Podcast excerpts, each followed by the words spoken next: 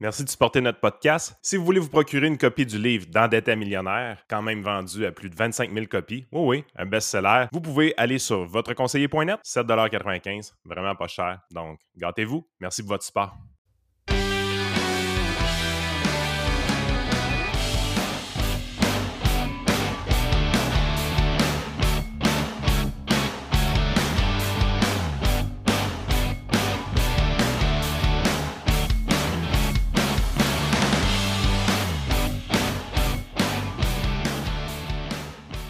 Que, euh, salut tout le monde. Aujourd'hui, on est, euh, on est en QA. Dans le fond, c'est des, c'est- des segments qui, qui vous intéressent généralement. Je pense qu'il y a plus d'écoute. Moi, je soupçonne qu'il y a bien du monde qui écoute le podcast juste pour voir si on va parler de leurs questions. Euh, mais bon, ça, c'est un, une autre chose. c'est une joke. Euh, on- C'est peut-être qu'ils s'attendent à ce que je sois moins généreux pendant le, le QA que Ou pendant. peut-être la- que dans le fond, il y a plus de monde qui écoute les QA parce que tu te forces un peu à répondre dans dedans de cinq minutes. Fait que c'est plus Ben, écoutable. Qu'est-ce qu'on Gabin, on va- tester l'hypothèse. J'ai pas le droit de parler plus que deux minutes par question. Genre, faut que je réponde à ta question en deux minutes. Ouais, tu Oh, barre t'es pas haute un peu, je trouve. Pas capable. Je suis capable. Euh, Je suis capable. Fait qu'on se sortit avec la première tout de suite? Yes, ben dans le fond, c'est pour aussi, c'est le 30e euh, podcast déjà quand même. Ça fait- Ouais, c'est surprenant. C'est quand, même- c'est quand même pas pire. J'ai vu aussi la. On avait la rétrospective là, de Anchor aujourd'hui. On voyait ça passer. euh, Peut-être que je mettrai des captures d'écran quand ça sera en vidéo. On voyait, mettons, il y a 105. dans- Il y a des gens qui écoutent dans tant de pays. Il y a des gens qui écoutent à telle place. Puis il y a du monde. Il y avait 105 personnes là, que c'est vraiment eux autres des hardcore users là, qui écoutent. euh, presque tous les podcasts du début jusqu'à la fin. T'en as d'autres eux autres, ils en écoutent un ou deux, puis ils se promènent. Mais c'est le fun, pareil, de voir les habitudes de consommation des gens comme ça, euh, sur ce qui les intéresse un peu plus. Puis, euh, Ouais, pourquoi puis on est, rendu, euh, euh, on est rendu à peu près à 1500 auditeurs réguliers par capsule. Euh, c'est des, des podcasts quand même d'une heure et demie. Donnez une idée, là, euh, ceux-là qui l'écoutent sur YouTube, quel genre de revenus ça, ça donne? Le- Les YouTubers d'habitude ne sont pas très transparents là-dessus, mais moi, vous savez, l'argent, c'est pas un tabou. là. Euh, présentement, là, à chaque fois qu'on met Non. un- Pour vrai? Non, pas vraiment. Ah, il y a- j'aurais jamais cru qu'un gars qui a écrit d'endetté à millionnaire, c'est. Ah, je euh, ah, je suis surpris. Parlez-y jamais de sa relation avec sa mère. Mais l'argent, ça, c'est Non, mais c'est parce qu'il ne faut pas oublier qu'il y a moi, je veux savoir. le Doc Mayou aussi. là. Fait que- Moi, je veux Ouais. savoir à propos de sa mère. Là, je suis intéressé. Sont Ah, déjà en train de déraper. Ouais, c'est parfait, on aime ça de même. Ouais, euh, ben c'est ça, on, on va chercher à peu près 1500 auditeurs par mois, puis sur YouTube, ça tourne aux alentours de 850 à 900 auditeurs par, euh, pas par mois, mais par, par capsule. Ça nous donne environ tout près de 20 pièces de revenus euh, avec les publicités que vous écoutez, ou ben non, ceux qui ont enlevé les publicités grâce à Premium, euh, ce que ça nous donne en revenus à peu près pour chacune des capsules? Fait qu'on n'est pas encore payé au salaire minimum euh, pour faire les- les- les- le trio économique. Mais ça, ça donne un peu un- une idée. Puis quand on vous disait au début comment c'était long euh, construire un podcast, que quand on veut être sérieux à faire ça, ben, vous avez un bon exemple. Je veux dire, on croit tout le temps, il y a toujours de la croissance. Euh, puis c'est grâce à, vous, puis vous en parlez dans votre entourage, vous faites des likes sur, sur YouTube, euh, vous, partagez euh, un peu tout ça, les- vous abonnez à Spotify, des choses comme ça. Ça, nous aide énormément, mais il faut, vraiment prendre le temps, il faut être très, très, très patient. C'est la raison pourquoi il y a autant de podcasts qui meurent aussitôt.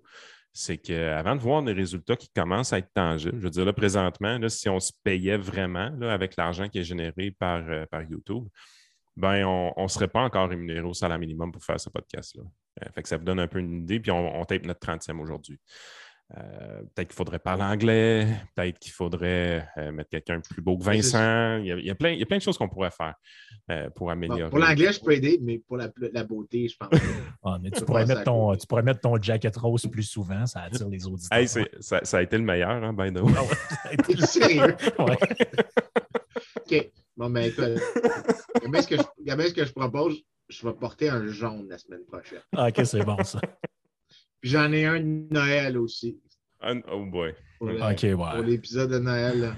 Ah, première ça- question, Frank. Première question. Euh, ben, comme c'est un podcast quand même super sérieux, je vais commencer par une question sérieuse. Euh, c'est une question qui a été posée par Pablo. Pablo est en feu, c'est lui qui a posé le plus de questions. Fait que je vais au moins en prendre une des siennes, question qu'il n'ait pas tout fait ça pour rien. C'est le fun que le monde participe, on les récompense en prenant leurs questions. Donc, la question la plus sérieuse du jour, quel restaurant recommande Vincent pour manger un bon steak and egg dans la région de Montréal? C'est une question effectivement sérieuse. La réponse, c'est n'importe quelle binerie. Trouve une place là, comme genre, pas une belle province, mais quelque chose qui n'est pas prétentieux euh, qui est genre une dinette de famille, quelque chose qui fait des œufs bacon. Ils lave pas la plaque trop souvent, genre. Oui, mais qu'ils font des trucs aussi, genre qu'après le midi, ils passent à euh, genre à des hot dogs ou des choses comme ça, ou des sous-marins. Euh, mais que c'est pas une belle province, juste une petite coche au-dessus où est-ce que tu peux t'asseoir, tu y vas en famille. Ça, c'est les places qui, ont, qui vont avoir des steak and eggs puis tu devrais aller à l'ouest de Saint-Laurent. Donc, tu vas avoir plus de chances de trouver ça chez les Anglos que chez les Franco. Si tu veux un steak and egg, va trop, cherche pas quelque chose de prétentieux. Des, places bien simples, tu vas les avoir. Moi, je le trouve, euh, ça arrive sud de Montréal quand parce que je viens de Saint-Lambert. Euh, une place qui s'appelle Trio. Euh, ils ah, peuvent me faire un, mini steak and eggs. mais c'est une dînette de famille, puis ça, ça chaque fois. Et comment t'expliques ça, mettons qu'on fait du pouce un peu sur cette question-là, comment t'expliques ça que ce soit aussi peu populaire chez les Franco? Pourtant, on a adopté d'un point de vue culinaire bien des affaires qui viennent de d'autres cultures, puis on s'en rend plus trop compte. Là, le bacon, entre autres. Je ne sais pas, c'est une bonne question. Euh, je te dirais peut-être qu'une hypothèse, c'est le, le trio, les hot dogs à 79 cents lundi et mardi. Exactement. Euh, fait, tu cherché le restaurant que je vais? Ben oui. c'est vraiment pas plan. Pour n'importe qui sur la rive sud de Montréal. Hey, mais tiens, 4.9 étoiles, pareil, sur Facebook, dans le review. Oui, mais les gens, regarde, ça, c'est l'exemple de c'est quoi que ça fait, tu sais, quand on disait au début du show, c'est important d'être stédé. Ces gens-là, ce restaurant-là, c'est un restaurant pour les Anglos de Greenfield Park, qui est, la, petite ville anglophone pauvre sur la rive sud, à côté de la ville anglophone riche qui est Saint-Lambert. Euh, et c'était la dinette des, travailleurs working class anglophones de la rive sud de Montréal qui allaient là pendant longtemps. Et ce qu'ils faisaient, c'était toujours des roteux euh, à 99 cents. Euh, il y avait deux roteux 99 cents dans les années 90. Euh, mais ce qu'ils font, c'est que le staff est super gentil, connaissent leur monde, ils rencontrent. Les gens connaissent le staff par leur nom. pendant la COVID, il y a des gens qui, qui ont euh, qui ont donné au restaurant de l'argent pour pas qu'il ferme. Genre, littéralement, dire ben écoute, je vais te payer, je vais payer dog trois fois le prix parce que je veux pas que tu t'en ailles. Euh, tu avais des choses comme ça qui se faisaient. Ça, c'est, ça te montre à quel point, des fois, t'ancrer dans la communauté, ça a un effet vraiment important. Ce petit restaurant-là, c'est, le meilleur exemple.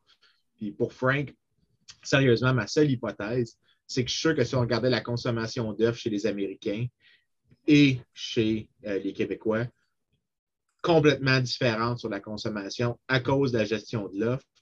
Euh, ici, la, la, la, douzaine d'œufs la moitié du prix que je payais à Montréal. Euh, puis d'ici, ce n'est pas une ville cheap. Euh, donc, je suis convaincu que c'est sûrement une affaire de prix.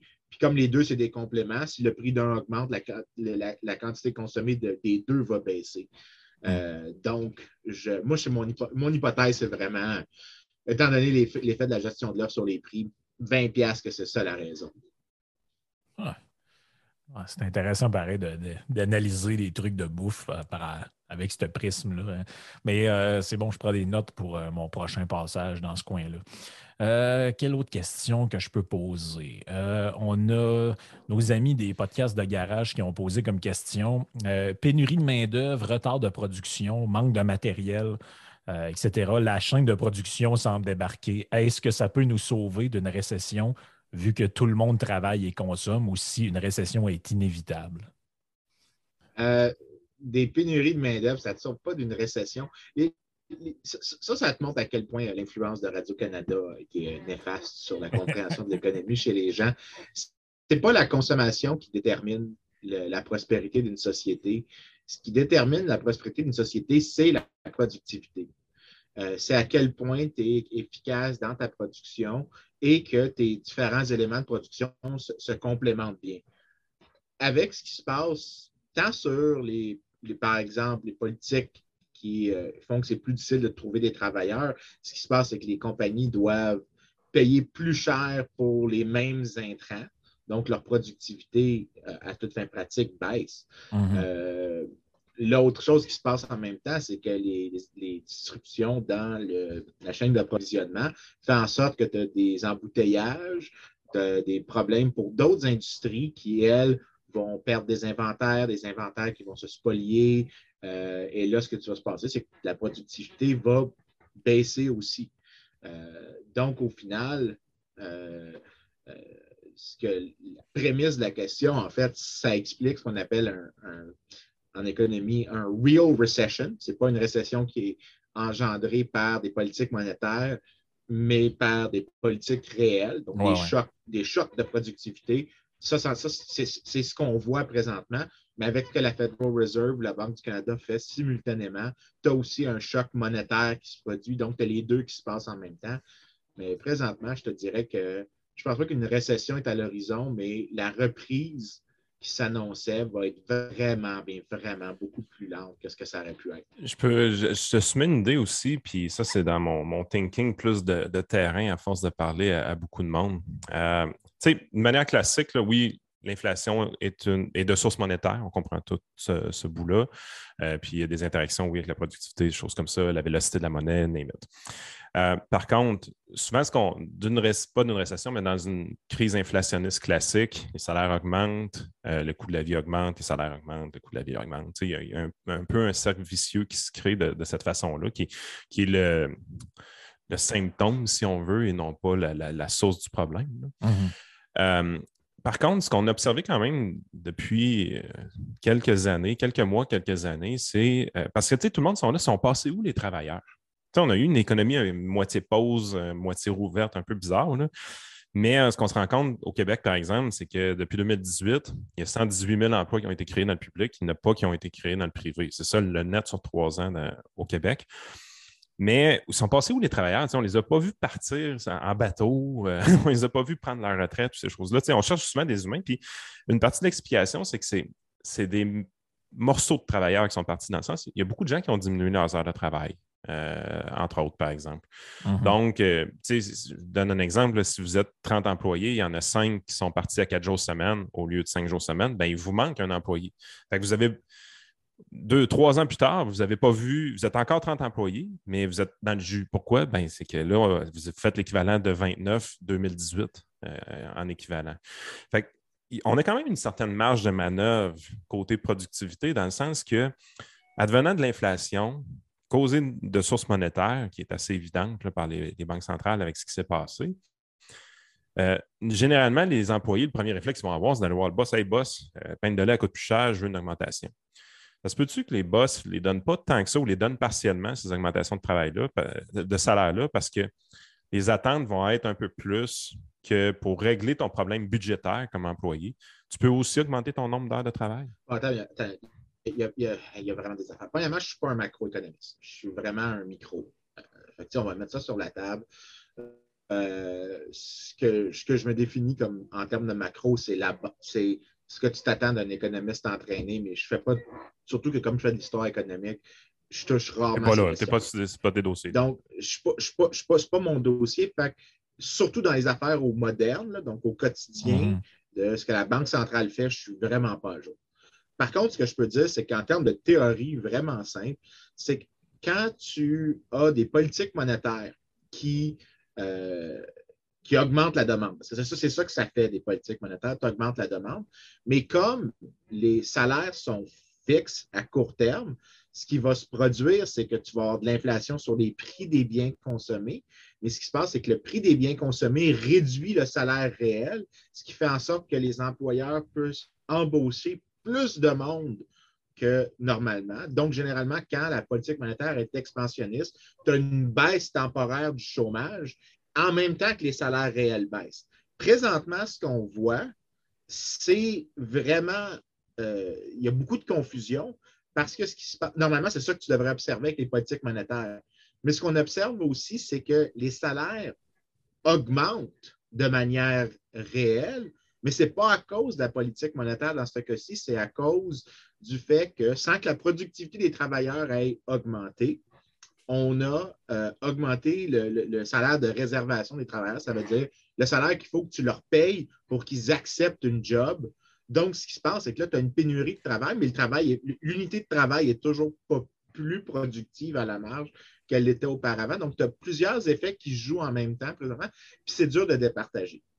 Le dernier graphique que j'ai vu d'un de mes collègues qui s'appelle William Luther, qui est à l'Université de, la, Floride, qui lui est un macroéconomiste qui fait des trucs au quotidien, euh, surtout dans la macro du Bitcoin, par exemple, très publié là-dessus.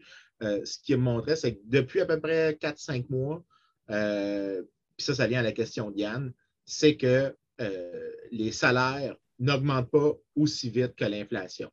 Donc, ça a l'air de refléter la première partie de ce que j'ai dit les travailleurs, présentement, euh, ce qui se passe, c'est que euh, l'augmentation de, la, quantité de monnaie en circulation a pour effet de euh, réduire leur salaire réel. Mhm. Donc, les, employeurs ont des profits, ce qu'on appelle du, relative profit inflation. Donc, eux sont gagnants relativement à ce qu'il y avait auparavant. Mais c'est ce que je vois sur le terrain.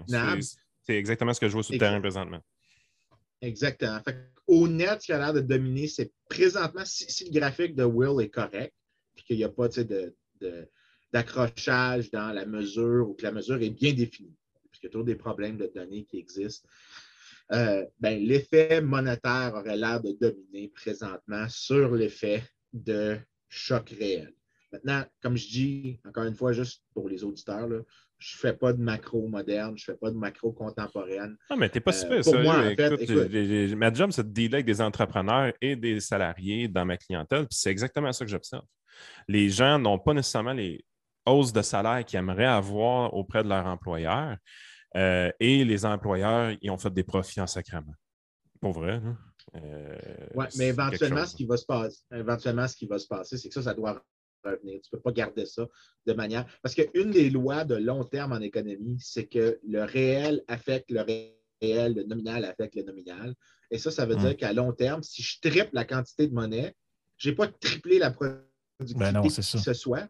Éventuellement, tout ce qui va devoir se passer, c'est un triplement du niveau des prix ça, c'est ce qu'on appelle la neutralité de l'argent à long terme. Mais le problème, c'est qu'à court terme, à cause qu'il y a des rigidités, comme par exemple, quand tu signes un travailleur, son contrat il est fixe, mettons, pour un an ou deux ans, ou pour une très longue période, ou si tu es un entrepreneur qui fixe des prix dans ton restaurant, tu ne peux pas changer les prix super facilement parce que ah, juste c'est par un nouveau menu. Non, mais juste par exemple, faire un nouveau menu, ça coûte de l'argent imprimer un nouveau menu. Donc, tu as des mm-hmm. coûts à changer les prix. Tant qu'il y a des petites frictions comme ça, à court terme, tu peux avoir des situations dans lesquelles la politique monétaire a un effet. Euh, la quantité de monnaie, excuse-moi plus précisément, a un effet, mais présentement, je te dirais qu'il y a tellement de choses qui tirent dans plusieurs directions, hmm. puis ce qui complique le tout, ça c'est vraiment important, c'est ce qu'on appelle le rôle des attentes. Euh, les gens ne voient pas juste, sont pas juste en train de maximiser présentement, ils sont en train de maximiser aussi en fonction de la prochaine période. Donc, euh, ce qu'on observe présentement, c'est est-ce que ça reflète le fait que les gens pensent qu'il va y avoir plus d'inflation dans les périodes prochaines ou est-ce que les prix vont recommencer à ralentir, donc décélérer, pas mhm. réduire, décélérer. Donc, que l'inflation, au lieu d'aller, ça, pour les journalistes qui ne comprennent pas de quoi je parle, décélérer, ça veut dire que la deuxième dérivée tombe. Pour ceux qui parlent. Tu viens de perdre encore plus. Ralentir la croissance mais ça, c'était pour gosser encore plus les journalistes. C'est ça que ça veut dire. C'est-à-dire que la croissance ralentit. La désinflation, en fait, c'est le mot qui est mhm. utilisé. C'est que l'inflation ralentit, mais ce n'est pas de la déflation où les prix baisseraient. Oui, mais de toute façon, quand les journalistes parlent d'économie, c'est un peu comme quand les politiciens le font. On n'est jamais trop sûr de ce qu'ils sont en train de raconter. Je regardais je regardais une des dernières conférences de presse de notre cher euh, premier ministre et il disait dedans, il dit euh, la preuve que ça va la voix, dis la voix, il disait la preuve là, que ça va mieux au Québec qu'ailleurs, c'est qu'on a une croissance économique plus forte cette année que dans le reste du Canada puis dans le reste des États-Unis. Là, j'étais comme, mais premièrement, c'est un peu normal d'avoir une... Ben, c'est pas une bonne preuve par tout ça. Ben, ben, d'un, mais de deux, j'étais comme, ouais, mais t'oublies de nous dire qu'on est la place qui a été le plus lockdownée dans tous ces endroits-là. Ça serait quand même le fun de le mentionner. Exactement. tu as vu exactement. Pour, ceux, pour, pour, pour expliquer qu'est-ce que tu viens de dire, là, pour, avec un peu plus d'élaboration, c'est que plus ta contraction est forte, normalement, plus ton rebondissement va être ben fort. Parce que ce qui se passe, c'est que la croissance. Changer de dénominateur.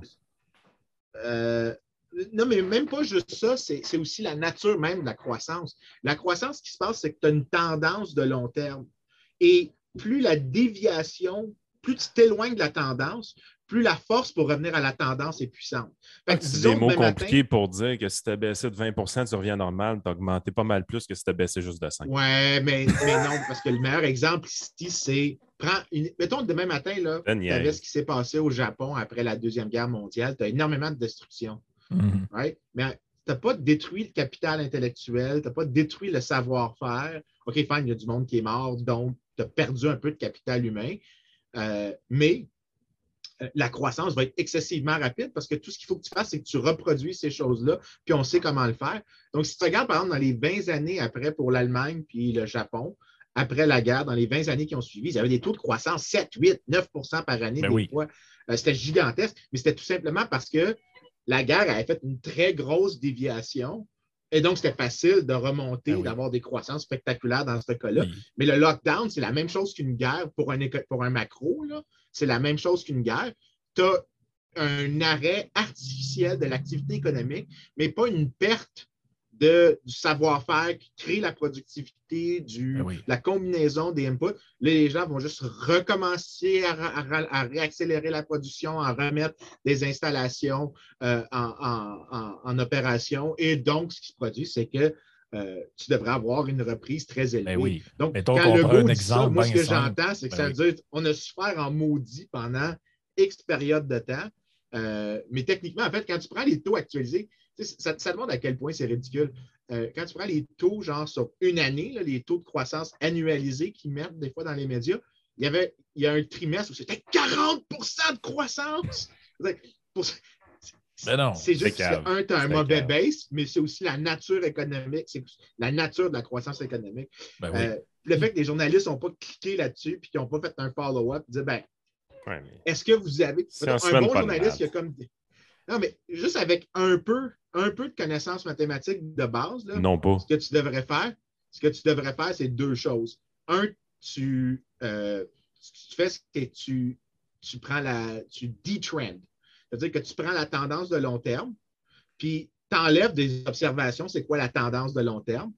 Puis là, tu vas savoir à quel point ta croissance est vraiment. En gros, tu normalises la croissance ah autour de sa tendance. C'est vraiment simple, vraiment encore plus simple pour que tout le monde comprenne.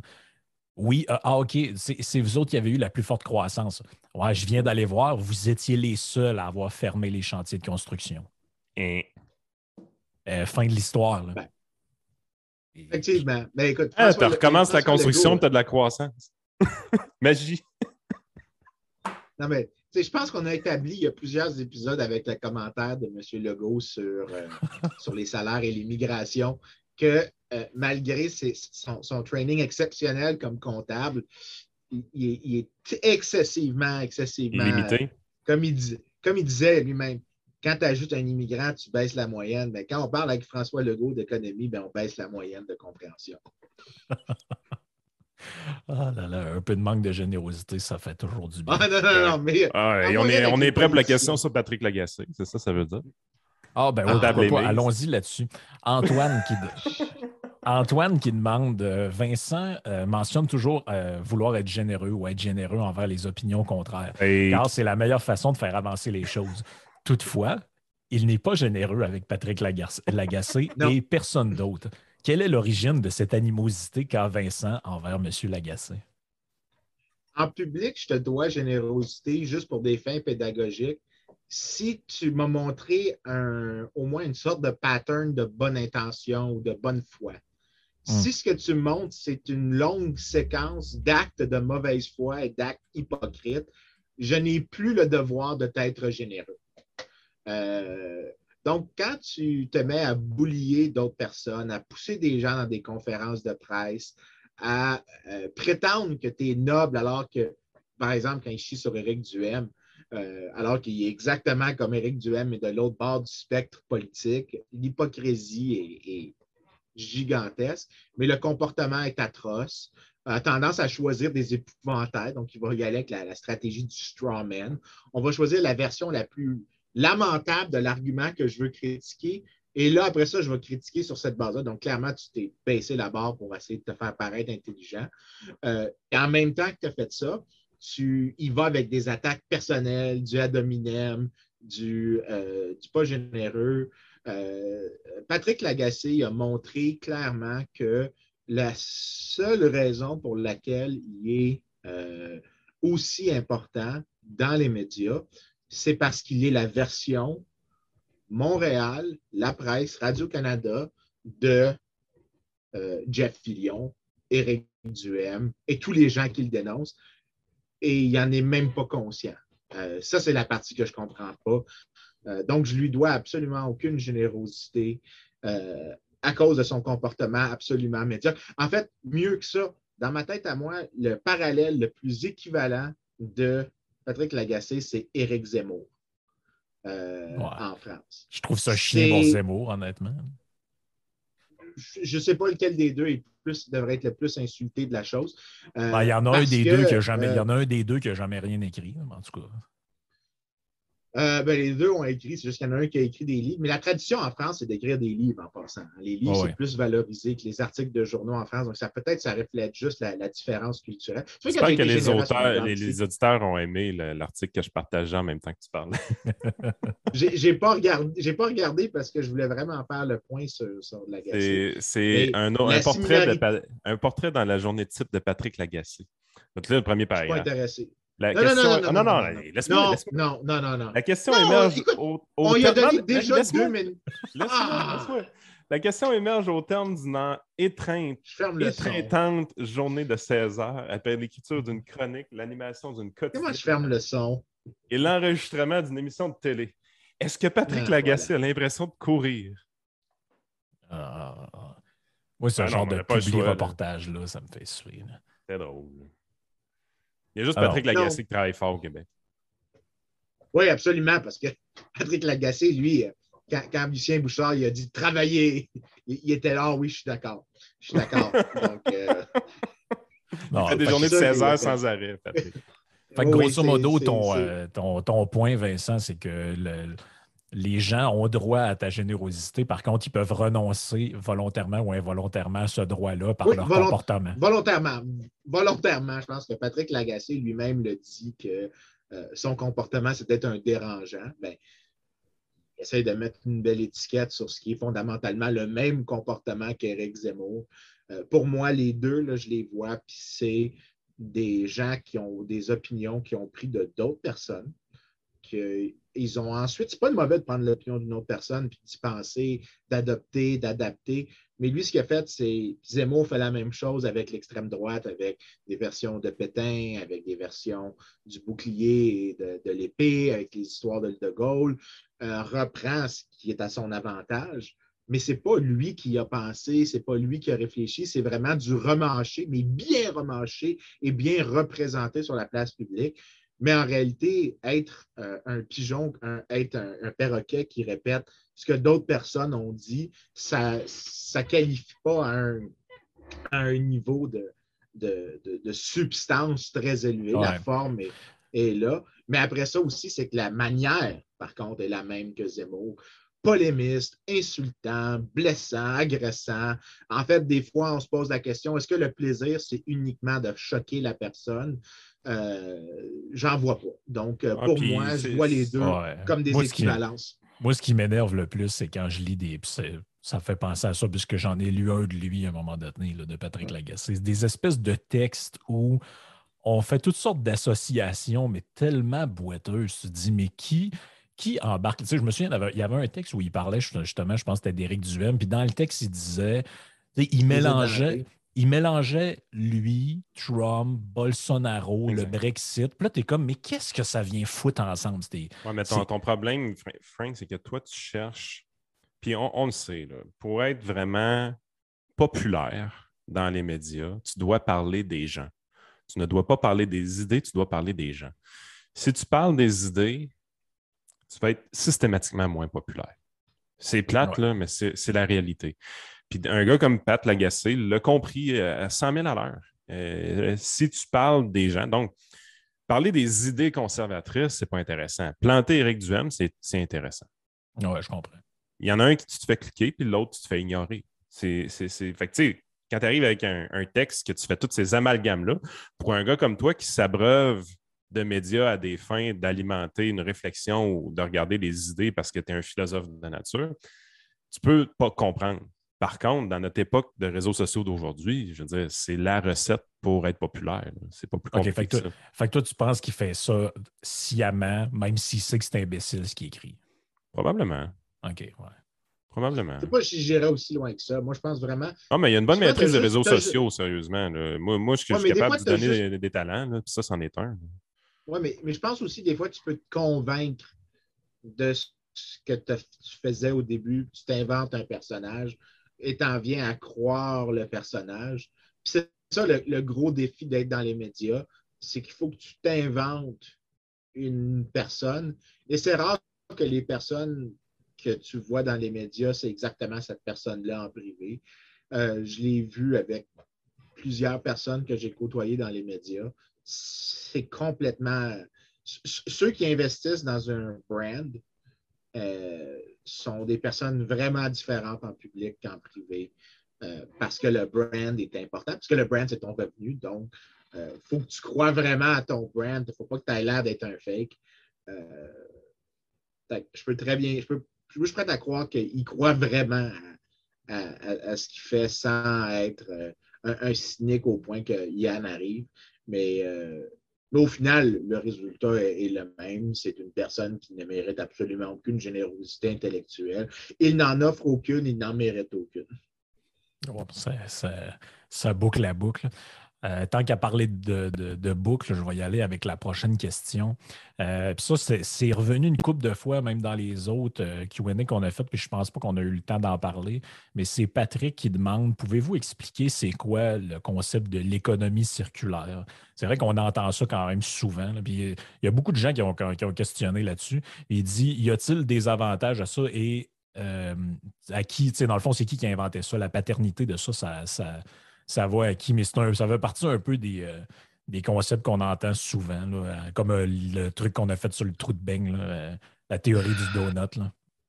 Un des gros avantages de nous retrouver sur Patreon slash iSénéchal, c'est d'avoir un fil RSS de tout le contenu audio qu'on produit, que ce soit des chroniques à Radio X, des chroniques régionales à Ciel FM, à CFX, que ce soit la pilule rouge ou mon podcast exclusif, que ce soit les Yann et Frank, le trio économique, ou encore toutes sortes de petites choses qu'on a pour vous. Venez vous voir sur patreon.com. Ça nous aide énormément à être stimulés à vous produire plus de contenu. Merci de votre support. Bonne journée. Sérieusement, ça, c'est. Il y a toujours des mots comme ça qui sont sortis, des slogans. Euh, tu avais l'économie casino d'Éric Duhem. Je suis sûr que si j'allais dans les discours de Jean-Luc Mélenchon en France, je trouverais des équivalents le capitalisme sauvage. c'est toujours des étiquettes, des adjectifs comme ça qui viennent avec. 99,9% du temps, c'est des gens qui ne comprennent pas qu'est-ce que, euh, qui comprennent pas la théorie économique, qui n'en ont jamais fait. Euh, parce que la logique d'économie circulaire, c'est en gros, quand c'est présenté, c'est qu'il faut considérer un peu ce qu'on appellerait le capital naturel qu'il ne faut pas qu'on détruise la planète, mhm. euh, qu'il faut que, par exemple, qu'on ne surexploite pas les pêcheries, qu'on euh, réduise la pollution.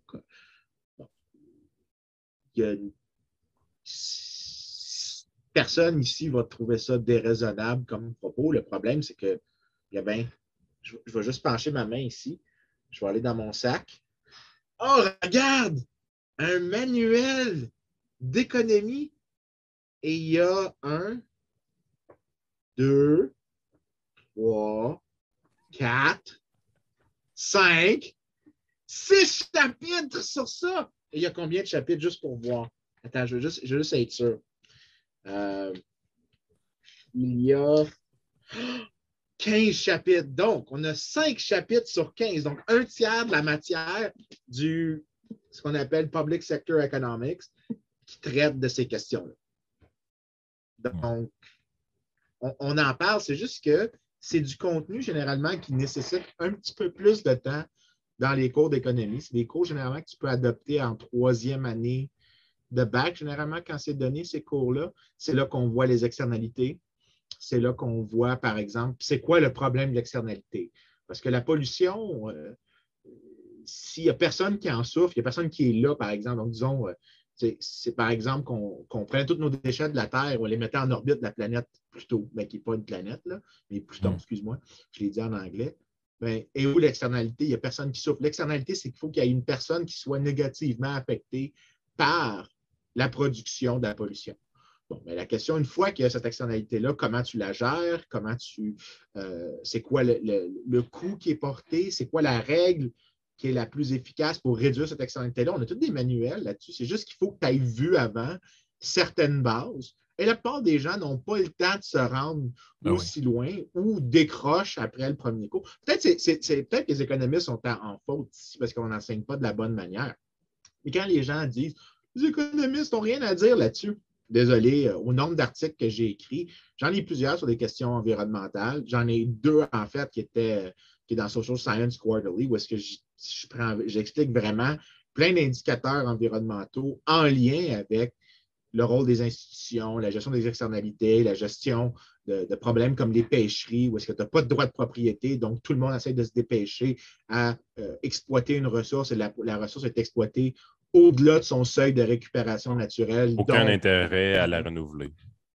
Exactement. Ou ça, ou c'est que les gens valorisent tellement le présent qu'ils sont prêts à saccager l'avenir. Euh, tu as plein de problèmes comme ça qui existent. On a plein de choses à dire là-dessus, les économistes, mais quand quelqu'un arrive avec économie circulaire, ce que ça veut dire, c'est que. c'est de l'économie de napkin. Tu as eu économie 101, tu n'étais pas satisfait de ce qu'il y avait là-dedans, puis tu as présumé que les économistes avaient juste ça à dire. C'est peut-être notre faute comme économiste, je n'ai pas de problème, mais le concept que tu as ajouté après ça, il n'ajoute rien. Non, mais ça revient à ce que tu disais. Ça revient à ce que tu disais avant, Vincent. Tu prends une version caricaturale de ce que dit quelqu'un, puis après, ben, tu trouves un moyen de développer un discours là-dessus. Moi, ça, je l'ai. C'est dommage, mais moi, je l'ai constaté souvent à l'université. Combien de personnes que j'ai connues qui faisaient des maîtrises ou commençaient un doctorat, puis ils parlent de trucs en réalité qui n'existent même pas. Alors, moi, j'ai fait euh, mon truc sur la dérive du capitalisme en telle année et telle année. Là, tu essaies de savoir un peu de quoi la personne parle, puis en réalité, elle parle de rien. C'est comme les gens qui parlent de Big Pharma. Tu es comme, c'est qui ça, Big Pharma? C'est Johnson Johnson? C'est qui? Ah, ben, c'est Big Pharma. Puis, tu sais, c'est on pourrait appliquer ça à n'importe quoi. C'est un groupe secret, Frank. Tu ouais, comprends pas. It's the Christmas Grinch. Oui, oui. Mais tu sais, puis là-dessus, on peut faire, moi, je, faire amende. Euh, j'allais dire, je peux faire amende honorable parce que on fait tous ça à quelque part à un moment donné quand on dit les, les woke, la gauche, euh, les socialistes. Évidemment, c'est des raccourcis de langage, puis si tu y réfléchis, ça ne ça pas nécessairement tout le temps des personnes. Il y a une différence. Tu peux utiliser le raccourci de langage à des fins de concision dans certains euh, discours Ça ne veut pas dire que tu penses comme ça. Tu sais, je veux dire, il y, a une grosse différence. il y a des gens qui pensent comme ça. Il y a des gens qui croient bien dur que Big Pharma existe, par exemple. puis là, il y a une concertation, c'est un groupe secret. Là, puis ils vénèrent le poste DI en cachette. Là. Mais l'affaire, c'est que quand tu arrives, puis tu, dans une conversation, tu peux, sans dire Big Pharma parce que tu ne veux pas passer pour un oui, tu peux dire les pharmaceutiques. La réalité, si tu parles au président de Pfizer, puis de Merck, puis tout ça, ça se peut qu'il n'y ait pas toute la même opinion sur le sujet. Ça, ça c'est la Probablement. Mais pour faciliter le langage, les pharmaceutiques. Je vais donner un exemple sur les pharmaceutiques. Ma blonde a travaillé pour le, Cyrano euh, à Montréal pendant un bout.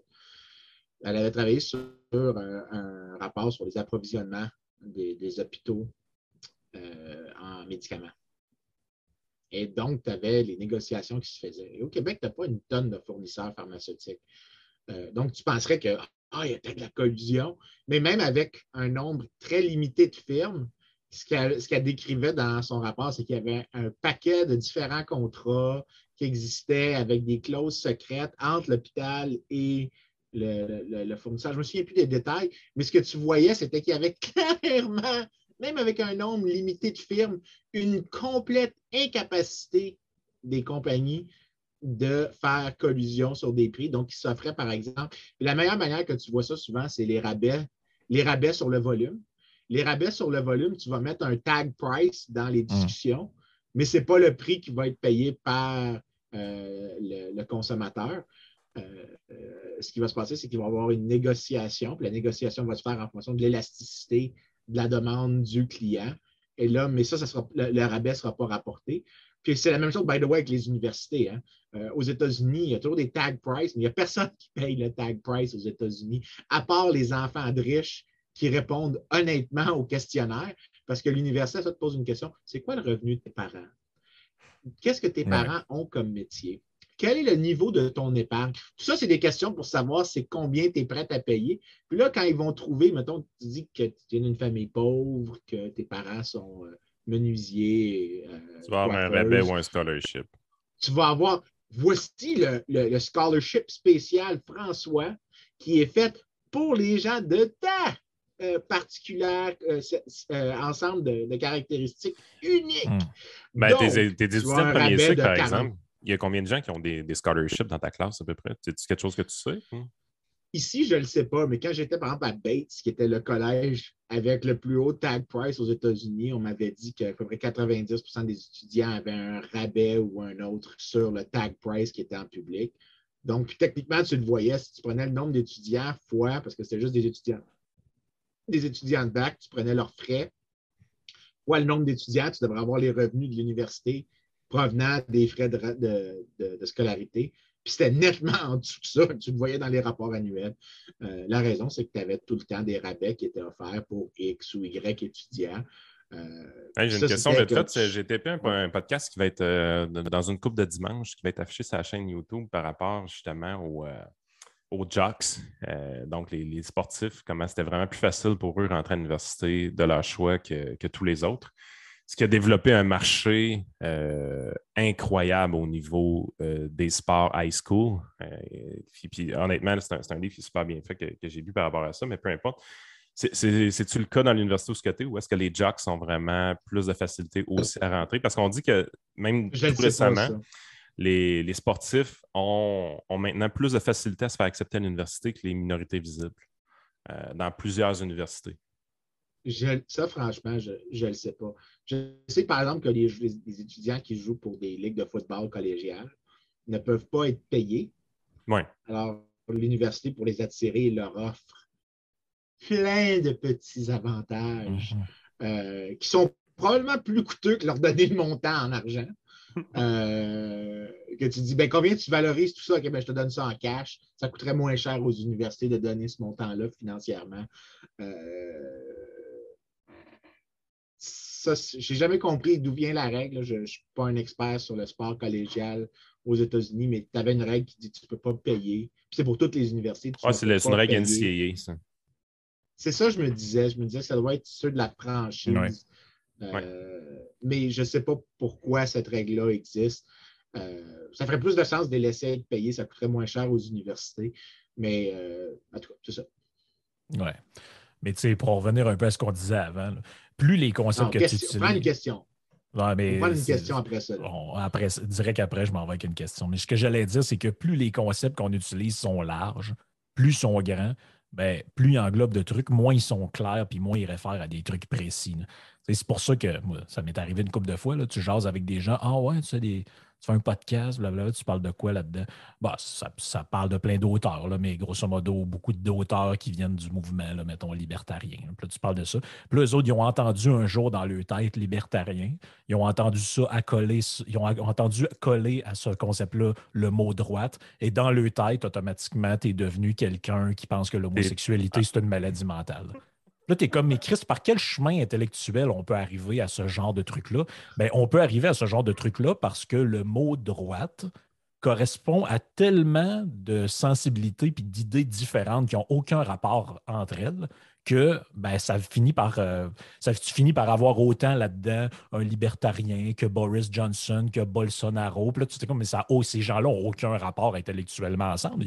Ils, appartiennent à une même famille selon qui? Qui a décidé que ces gens-là sont. Euh, si tu penses vraiment que la politique se divise entre gauche et droite, ça veut dire que tu as deux types de personnes. Ce qui est complètement loufoque. Les Comme c'est tout aussi. Les mauvais. Exact. Comme exact. c'est tout On aussi. sait qui est, qui est quoi. hein? Pourquoi l'astrologie, euh, c'est quelque chose de loufoque? C'est pas parce que c'est Jojo Savard qui fait l'astrologie. C'est pas parce que euh, de croire des affaires divines, tout ça, c'est un peu weirdo. C'est juste à la base de penser qu'il y a 12 types de personnes sur la planète, c'est stupide. Imagine quand tu penses qu'il y en a rien que deux. Ah ouais. Écoute, Moi, je, moi, je serais, moi, je serais bien fan. Je serais bien fan d'avoir Jojo Savard euh, comme député et première ministre plutôt que ceux qu'on a maintenant. Puis comme disait euh, Bill Buckley aux États-Unis, euh, pendant le temps de National Review, I would rather take the first 400 people in the phone book than the faculty of Harvard University as rulers. Hey, mais hein, je suis 100% d'accord avec ça. En, en moyenne, je suis convaincu que le- le- le- le- le- prendre un échantillon aléatoire de 125 personnes au Québec serait supérieur à la sélection de 125 députés par élection. Oh oui, moi, je suis totalement d'accord avec ça. D'ailleurs, c'est ce qu'on fait avec les jurys. hein. Ben, que- quel pourcentage de députés a un penchant narcissique? 100% sacrément. Regarde, pas Au compliqué. pire, au pire, au pire, tu vraiment un échantillon atroce une année, réduit la durée du mandat. Oh, et puis tu peux rebrasser aussi. Là, tu sais. à un moment donné, tu te dis, ah, regarde, on, on, on, on, Carl on- on brasse, on va réessayer. Hey, la non, prochaine, non, non, tu dis 125 personnes. Au pire, tu augmentes l'échantillon. Tu La prochaine l'échantillon puis tu réduis l'échantillon de mandat. Ouais, c'est clair. La prochaine question est un peu longue, mais je la trouvais intéressante parce qu'elle amène un point, euh, un, un- un point qu'on n'a pas parlé souvent. C'est Bruno qui la pose. Il dit euh, je- Ce serait intéressant que vous abordiez le marché du travail et la façon dont les salaires sont déterminés pour défaire le mythe assez répandu selon lequel, dans une relation employeur-employé, l'employeur profiterait de l'employé. Puis il dit J'écoute parfois Pierre-Yves McSwain qui parle de ça et j'ai lu son dernier livre et je trouve tout à fait déplorable, étant donné son influence, qu'il avance souvent que les actionnaires profitent du travail des travailleurs pour s'enrichir. Puis là, il dit, dans la même ordre d'idée, je viens de lire une chronique euh, dans un journal qui mentionne que quand il va chez McDo, McDo fait de l'argent sur son dos. C'est un, peu, en fait, le- le Ah, même il est- point elle- qui est amené. là. Elle est fantastique, sa, sa réponse à Bruno, euh, sa question à Bruno. Puis honnêtement, c'est c'est un de mes, mes points que j'essaie de parler le plus souvent possible quand j'ai la chance de parler un peu d'économie à, à radio parce que je suis un peu tanné que les employeurs passent toujours pour les méchants dans l'histoire. Dites-vous une affaire, comment qu'un employeur pense réellement? Première des choses, vous seriez surpris comment la profitabilité réelle d'une entreprise par rapport aux revenus dans plusieurs domaines, c'est deux chiffres qui sont très différents. Dans le sens que tu peux avoir un chiffre d'affaires de 10 millions par année puis avoir une profitabilité de 200 000. là. Euh, donc, ça, ça veut dire qu'à toutes les fois que tu bouges un des paramètres de ton entreprise, la profitabilité, là, elle peut disparaître comme ça. Première des choses. Deuxième des choses, des employés, tu n'es pas là pour les exploiter. Tes employés, tu es là comme entrepreneur pour euh, les garder à long terme généralement. Ça, ça veut dire qu'il faut que tu les paies assez pour qu'ils veulent rester, mais pas trop non plus euh, pour attaquer ta profitabilité. Il faut que tu restes dans des, des- des paramètres qui sont Ah, intéressants. ben, il y a une chose qui fait que ça fonctionne, ça, c'est qu'il y a de la concurrence pour les Exactement. Exactement. C'est sûr que si je dis à un- une entreprise, ben, c'est toi qui décide d'embaucher qui tu veux, puis il n'y a personne d'autre qui peut embaucher sauf toi. Puis si tu engages Ben, ça, un employé, tu le gardes cinq ans, garanti. Ouais, c'est ça. Ouais, ben, ça, c'est des affaires, ça, c'est le genre d'affaires que là, tu pourrais avoir techniquement, enfin, pas techniquement, tu vas avoir de l'exploitation. Exact. C'est ce qu'on appelle du labor coercion. Puis, comme les trucs d'environnement tantôt, on a des manières d'expliquer ça comme économiste. C'est-à-dire que tu donnes un monopsone, qu'une seule personne ou un nombre sélect de personnes décide, euh, peut faire de la collusion sur le nombre de personnes à embaucher et donc ils fixent le prix du travail en fonction de leur profitabilité. Mais plus tu as un nombre élevé d'employeurs qui se font concurrence entre eux, plus les chances que de la collusion se fasse entre employeurs pour baisser les salaires et ça devient de plus en plus bas. En fait, ça devient presque zéro. En fait, on a des manières de tester, juste pas de tester, mais genre de modéliser la chose, même avec des modèles hyper irréalistes qui sont super biaisés dans le sens de Pierre-Yves McSween. Avec trois ou quatre employeurs dans une localité, tu n'as plus aucun pouvoir de collusion. Genre, il faut. Fait que, ça te montre à quel point il faut vraiment que tu ailles des, des situations vraiment extrêmes pour que ça arrive. Mais fine, ça peut arriver des fois, le point, c'est pas ça, mais Ouais, dès que tu as, un peu de concurrence pour les travailleurs, puis que les travailleurs peuvent comme faire bye bye, ben, c'est plus de l'exploitation. En fait, ce qui se passe, c'est que les travailleurs vont se faire concurrence pour des employeurs, les employeurs vont se faire concurrence pour des employés. C'est réglé. Puis non seulement ça, mais quand il dit qu'après ça, c'est les actionnaires qui, qui font les employés. Bullshit.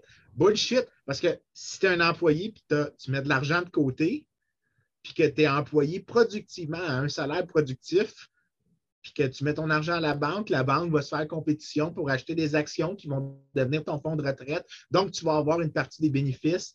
Euh, puis à la base, Vincent, là, comment tu veux être crédible? Quand tu as une entreprise bien gérée? quand tu es comptable, non, non. comme Pierre-Yves McSween. Tu sais, moi, je suis plus généreux que toi, je tombe même pas là-dedans. Non, non, à, moyenne, à moyenne, quand les comptables parlent d'économie, ça me tape ses nerfs. Parce qu'ils sont convaincus qu'ils comprennent parce qu'ils ont déjà ouvert, ils ont déjà ouvert un livre de compte. Hey, no shit, j'ai passé Je trois ans dans que des tu allais dire parce qu'ils ont à déjà des- ouvert un fichier Excel. Tu sais, je veux dire, l'affaire, c'est que tu as des mauvais employeurs. pire! Tu as des mauvais employeurs, tu as des bons employeurs, tout ça. Comment tu fais pour déterminer qui est un bon employeur, qui est un mauvais employeur? Regarde le taux de roulement. Quand tu arrives dans une business avec un taux de roulement très faible, tu sais que c'est un bon employeur. Je veux dire, les employés, naturellement, choisissent de rester. Puis, il y a d'autres personnes qui vont être des bons employeurs dans des marchés où est-ce que c'est dur d'avoir un bon taux de roulement euh, à la base aussi, là. un bon taux de rétention. Non seulement ça, mais ça, peut être aussi des bons employeurs sur d'autres choses que juste comment ils sont gentils avec leurs employés. On avait parlé il y a une couple de semaines Mm. de comment un employeur qui est une ordure, pour attirer dans un marché compétitif des gens, va devoir, parce que la qualité de d'autres dimensions Il de compense l'emploi autrement. qui, qui demandent, il faut que tu les compenses autrement. Ben, qu'est-ce que tu vas offrir? Ben, tu vas dire, écoute, je vais, je vais te parler comme de la marge, je vais t'insulter, mais je vais te payer deux fois le salaire que tu as ailleurs. Tu as des gens qui vont rester là, qui vont avoir un bas taux de roulement, même si la job est psychologiquement chiante, mais il y a des gens qui sont prêts à être payés plus cher pour des jobs déplaisantes.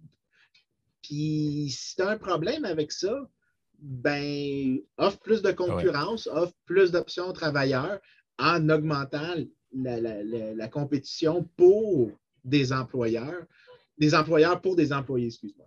Mais moi, je, vais, je, je revire un peu ça sous forme de question. Si euh, c'est si facile que ça d'être un employeur qui exploite les autres, parce que c'est ça qui est sous-entendu dans le, le propos des, des- des gens qui, qui ont, qui, qui pensent ça, pourquoi est-ce que tous les êtres humains ne veulent pas être entrepreneurs et propriétaires d'entreprise? Pourquoi, pourquoi est-ce qu'il y a des gens qui choisissent sciemment d'être des salariés? Est-ce que quelqu'un peut répondre à cette question-là? Parce qu'il y a des gens qui pensent qu'il y a des gens intelligents et il y a des gens stupides. Puis que les gens stupides ne sont pas capables d'apprendre de quoi que ce soit, puis ils ne sont pas capables de répondre aux incitations. Donc, tu as des good people, smart people and idiots. Ça, ça- ça, c'est sérieusement, dès que ton explication de quelque chose dépend de il y a des imbéciles, c'est pas une bonne explication. Ouais, c'est un que- peu ça. là. Parce que, parce que quand tu es en train de dire que les gens sont des imbéciles, ce que tu es en train de dire, c'est qu'ils répondent à zéro incitation. Tu peux leur offrir deux fois le prix, trois fois le prix, quatre fois le prix, puis ils vont faire la même chose. Il y a du monde que, effectivement, à un certain niveau, à un moment donné, tu augmentes le coût de l'erreur de quatre fois. Ils vont peut-être continuer de faire la chose parce que quatre fois une erreur qui est si peu coûteuse, ça ne vaut pas la peine de changer ou d'explorer l'autre option, mais éventuellement, ils vont changer. Euh, si tu dis que jamais, jamais ils vont changer, qu'ils vont continuer de faire une chose stupide presque éternellement, puis que toi, tu as tout compris, puis eux, ils n'ont rien compris, ça, c'est encore pire. Euh, c'est parce que tu es en train de dire que leur comportement est 100% inélastique. Fait que quand tu as des courbes d'offres et de demandes dans le monde pour eux, tu as une courbe de demande puis tu as une courbe d'offres qui sont là comme ça, puis jamais ils se touchent, jamais ils Mais se non. rencontrent. Sauf quand les gens brillants comme eux font en sorte que les deux courbes, ben là, on va déplacer celle-là pour qu'elle soit parfaitement par-dessus. Idiots. Oui, puis Ah ouais. si, mettons, on arrivait demain matin, puis un- t'as une entreprise, mettons, qui était très, très, très profitable. Tu sais, je veux dire, la marge de profit est, est énorme. Puis tu as, des barrières à l'entrée, fait que c'est quand même difficile d'être compétitionné. Tu sais, c'est vraiment le, le- le système parfait. Puis tu te mets de- demain matin à arriver puis à payer tes employés plus que ce qu'ils valent. OK? Et Mettons, tu as des employés qui, normalement, dans leur classe ouvrière, devraient être à 40-45 000 par année. Toi, tu payes 100 000 par année. Qu'est-ce qui va arriver?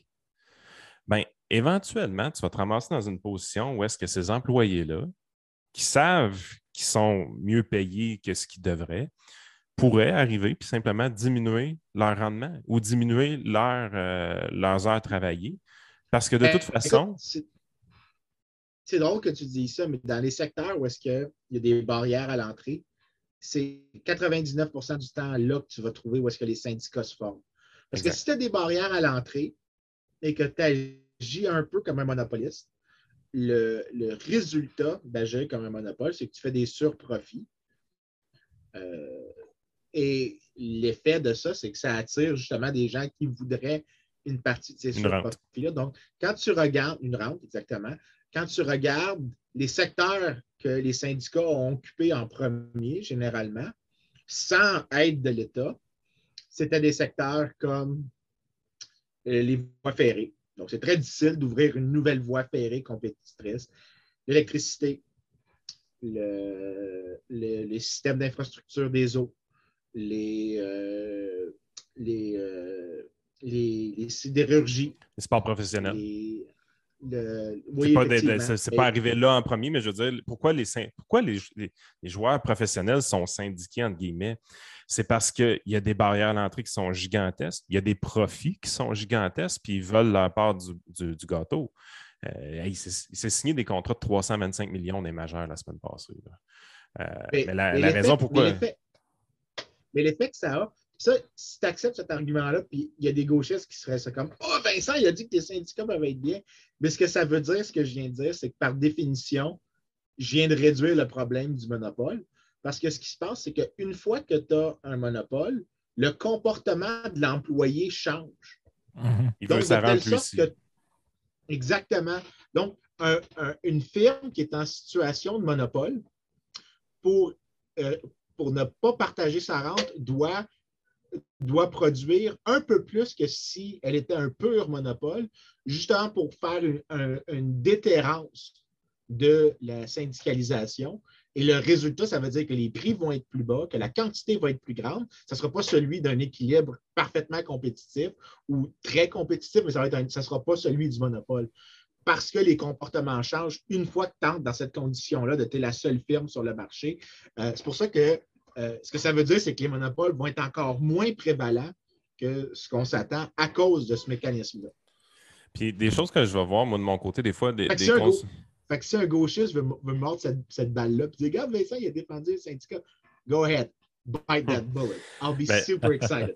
Ce que, j'ai déjà vu, par exemple, dans, dans, le monde des conseils financiers, mais pas vers les individus, plus au niveau des entreprises. Donc, que ce soit les assurances de dommages entreprises, euh, les régimes de retraite, ces affaires-là souvent, c'est quand tu vas chercher des, gros, des grosses entreprises, quand tu travailles avec la moyenne et grande entreprise, pas la, petite PME, euh, tu te ramasses vraiment dans des situations où est-ce qu'une entreprise peut être extrêmement productive dans ce service conseil-là parce que les revenus sont gigantesques pour avoir très peu de clients.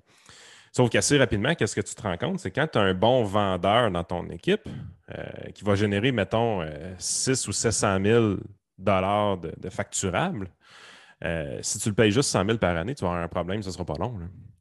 Parce que le gars, s'il sait que c'est lui qui a la relation client mm. avec ces clients-là, justement, qui sont très peu nombreux, tu le payes juste 100 000 par année, puis tu récoltes 650, 700 000 d'honoraires de ton côté. Qu'est-ce qui va arriver? Il va partir, puis il va essayer de se sauver avec les clients. C'est sûr que tu peux t'en sauver un peu en lui faisant signer un non-compete, mais encore là, tu ne peux pas avoir un non-compete qui l'empêche de partir avec les clients pendant 10 ans. Souvent, les non-compete vont durer deux ans à peu près, puis ils peuvent être challengeants en cours quand même assez facilement aussi. Mm.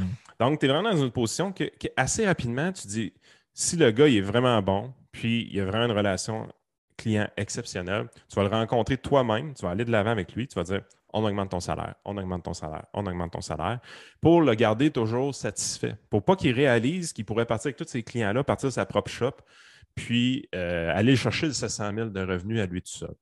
Puis des fois, même si tu pousses la, dose à y donner jusqu'à peu près la moitié de ces revenus-là, parce que c'est souvent ce qu'on va voir dans, l'industrie, tu peux même arriver et te dire ben, écoute, tu es tellement performant, on va te donner des actions d'entreprise. Tu en viens à cette solution-là.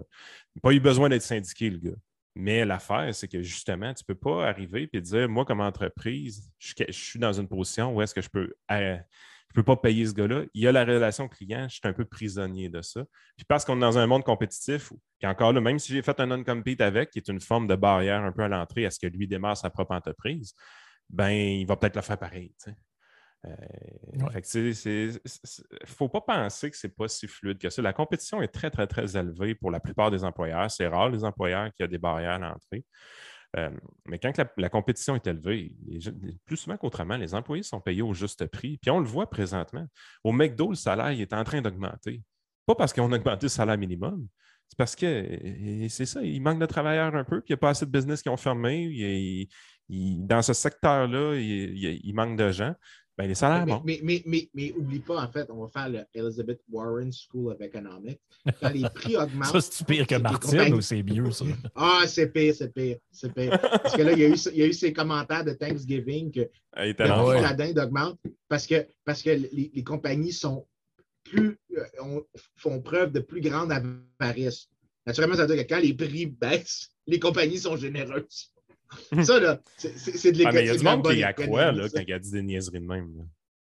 Oui, puis il y a des gens qui croient Martine Ouellette quand elle dit des niaiseries. Ouais. François Je n'ai entendu une pas pire. Euh, je entendu une pas pire hier aussi. Ouais.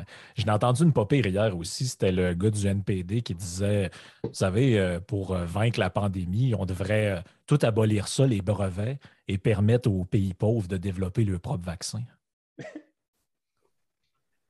C'est quoi? J'ai pas de problème, j'ai pas de problème à abolir les brevets. Pour vrai, là, euh, franchement, je pense qu'il y a un argument à faire contre le système de propriété intellectuelle. Parce que ce que tu fais, c'est que tu crées des monopoles. Dans plusieurs des cas, c'est vraiment difficile de. Parce que la raison qu'on fait ça, c'est qu'on se dit qu'on fait des brevets, on se dit que sans les brevets, les gens ne seraient pas n'aurait pas l'incitation à développer une nouvelle technologie parce qu'elle serait si facile à copier. La réalité, c'est qu'il y a plusieurs technologies que ça ne vaut pas la peine de les copier.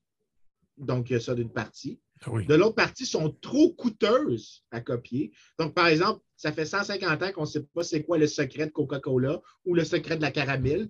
Donc, ça vaut, c'est tellement coûteux de. Non, mais des secrets industriels, c'est que tu caches l'information d'une recette, d'une manière de fabriquer quelque chose de telle sorte que tes concurrents ne peuvent pas te voler ta marque de commerce, ne peuvent pas copier ta marque de commerce, euh, que tu fais des investissements tellement spécifiques que copier, c'est trop coûteux. La situation dans laquelle il y a vraiment un problème, c'est où est-ce que l'innovation est tellement coûteuse, donc de développer un nouveau produit, c'est très coûteux, mais que copier est infiniment, est infiniment cheap. Mais là, je ne pense, pas que, le, pense pas que le point, c'était copier, c'était euh, faire son propre, un peu comme Cuba a fait. Le vaccin cubain, là, à date, ça n'a pas l'air à marcher fort fort. Oui, parce qu'il y en a tellement des vaccins à Cuba. Ils n'étaient pas dans la rue il y a une couple de semaines à cause du fait que. c'est les meilleurs médecins au monde. Ouais, c'est ça. C'est pas fin, ça, ben, c'est sûr, sûr que quand tu forces 1% de ta population à être médecin, il y a des bonnes chances que tu pognes une coupe qui sont naturellement bons à faire ça. Le problème, c'est que quand tu vas à Cuba ou que tu rencontres des médecins cubains, souvent, ils vont être des bartenders à la place. C'est pas une joke. il, y avait un article dans, dans, Bloomberg il y a une couple d'années euh, où est-ce qu'il disait qu'à peu près 10% des bartenders dans un des hôtels que les, les, étrangers ont le droit de venir étaient des médecins. Ça veut dire parce qu'ils sont très éduqués. Bonne place pour eux. Mais, mais, mais c'est de valeur que le bœuf soit dégueulasse à Cuba, hein, parce que ce serait une bonne place pour manger des steak and eggs à tout le matin puis péter d'une crise cardiaque. Tu es en bonne sécurité. Le bartender, c'est un, médecin. Ouais. Sais-tu c'est où tu manges les meilleurs. Sais-tu c'est où tu manges les meilleurs sandwichs cubains? Parce que les Cuban sandwichs, c'est amazing. Ah, c'est super bon. Où est-ce que, tu que manges les, meilleurs sandwichs cubains? Miami. exactement! ouais, pas surpris. tu vois, à ce qu'on appelle aussi Cuba du Nord. Ben, c'est parce que ça. Pour, à la base d'un bon sandwich cubain, il faut quand même que le bœuf soit en santé. Ben, ouais. Lui, en santé, il faut qu'il en aille. tu peux le faire avec de la viande pas top, là.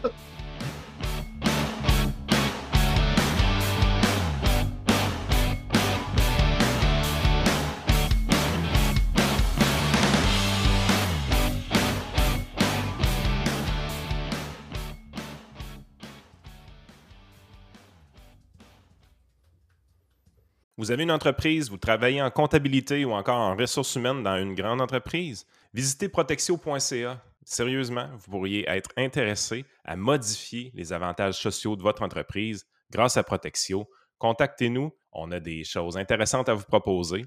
Protexio.ca